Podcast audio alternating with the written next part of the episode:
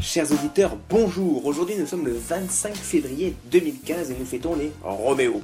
Qu'il soit d'Alpha ou de Vérone, le Roméo est toujours synonyme de beau à l'image de celui présenté ce week-end par une société avec un nom de bande dessinée qui a pour but d'aider les personnes âgées.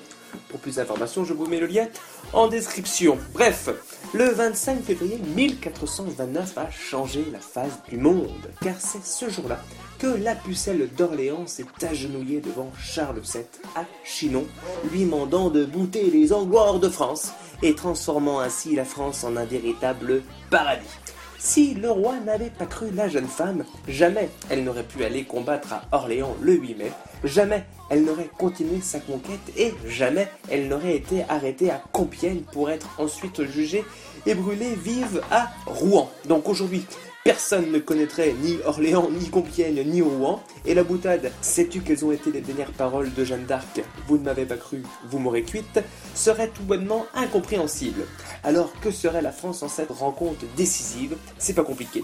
Nous mangerions du pudding en roulant à gauche, en écoutant notre reine à la BBC, en anglais bien sûr. L'enfer. Rendez-vous demain pour une nouvelle chronique. Que se serait-il passé un 26 février?